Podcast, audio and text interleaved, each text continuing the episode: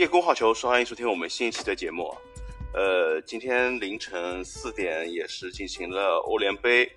呃淘汰赛比赛的第二回合比赛，也就是曼联和巴萨的比赛。我们也是很惊讶的发现，其实今年的欧联杯的比赛，嗯，其实一点的它的精彩程度一点也不会比欧冠联赛传统意义上欧洲最呃高等级的呃俱乐部杯赛它的一个含金量。更更更更低啊！我觉得这，我觉得今年也是一个非常期待，像像呃很多的球会，包括像呃英超的曼联啊，包括像巴萨，包括像尤文这些球队，其实今年都已经落入到了欧联杯的一个厮杀之中。包括我们比较熟悉的呃欧联杯的王者球队塞维利亚，这些球队其实在今年的加持，其实使得本届。欧联杯的整体的含金量确实是起往届来说更加的高啊。然后说回到今天早上也是这场最受关注的这场，嗯，巴萨和曼联的比赛吧。这场比赛曼联在主场完成了逆转，然后也是呃通过呃圆规的一粒进球，就是安东尼的进球，然后呃帮助球队二比一逆转了巴萨。其实这场比赛我们有很多的其实一些细节，其实可以去挖掘一下。一方面，其实曼联。呃，又一次体现了自己的一种逆转的属性嘛，也是体现了自己红魔的一个顽强的斗志的一个表现。另外一块就是说，呃，我们可以看到像福格森啊，像很多的一些传奇球星啊，就是在这两天都是呃来到了奥特拉福德去见证了这样一场胜利。包括很多的怎么说，就是记者也好，包括一些呃。我们所熟识的一些曼联球迷，其实对于本场比赛曼联队这场胜利，尤其是这场对于巴萨的胜利，我觉得是尤其的看重。大家是感觉从今年，呃，曼联在年初的，就是赛季初的一些呃表现不佳，包括一些呃 C 罗所带来一些对于球队的一些非议啊，包括就是对重城的对手，嗯，曼城的一场完败啊，其实这。一度是觉得曼城、曼联的这样一个整体的一个面貌的焕然一新，可能会在之后才能体现。今年可能就是又会是一个比较惨淡的一个结结局。没想到在世界杯之后，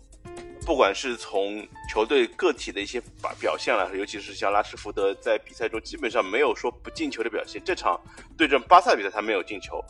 呃，包括一些球员在一些比赛中一些复苏，其实我们。呃，对于很多曼联球迷来说，是很欣喜的看到这样一个一些现象的发生，尤其是滕哈格尔在就是赛季初对于球队的一些调配，其实是不是很成功，但是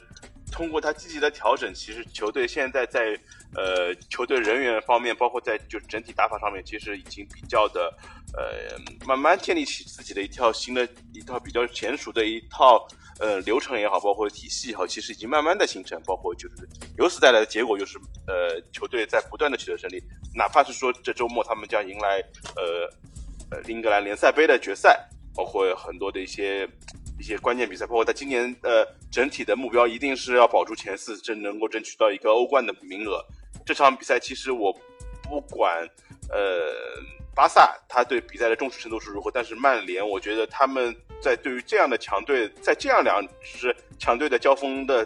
呃历史上，其实我觉得他们一定是不会把这些球这这这样一场比赛就是呃轻视也好，包括就是说放弃也好，这我觉得是绝对不可能的事情。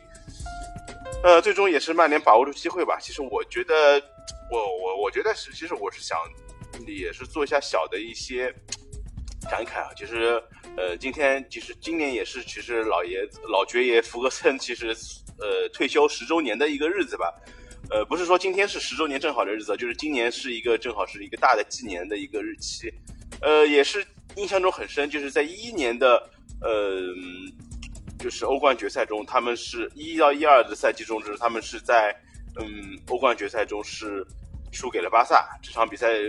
其实很多的点有一点有所都有所淡忘，包括像鲁迪，其实有个有个比较漂亮的一个开局的进球，但是很明显那时候的曼联也没有办法和当时的拥有梅西啊，包括埃托啊，包括像很多一些呃这这样一些就是顶级的个呃球队去抗衡。其实那时候其实也是让福格森确实是比较嗯怎么说呢，比较。痛苦的这段时日期吧，因为他们始终是没有跨过巴萨这一关，所以他们在两次的决赛中都是有两次的欧冠决赛中都是输给了巴萨。其实，在我印象中，最早在其实，在嗯零九年的时候，他们是对。呃，巴萨其实还是有一场是比较经典的，事这是应该是零九还是那个那个，反正就是那个时间段左右比赛，他们其实通过斯卡尔斯首回合呃零比零，然后客场，然后然后在主场是通过斯科尔斯的一个一个爆射吧爆杆，然后世界波破门，然后是淘汰了当时的如也是属于宇宙队的呃梦之应该是梦梦之三梦之二队的那那支呃。巴塞罗那吧，当时也是，我觉得也是很振奋红魔的一个人心的一场比赛胜利。呃，其后其实基本上很长时间以来，其实，嗯，巴萨基本上就是在比赛的结果上主导的，就是对阵曼联的一个节奏。尤其是就是在一一年这场欧冠的决赛，直接导致了，嗯，最终福格森的一个退休吧，就这样一个决定的一个产生吧。我觉得最终福格森也始终是没有。嗯，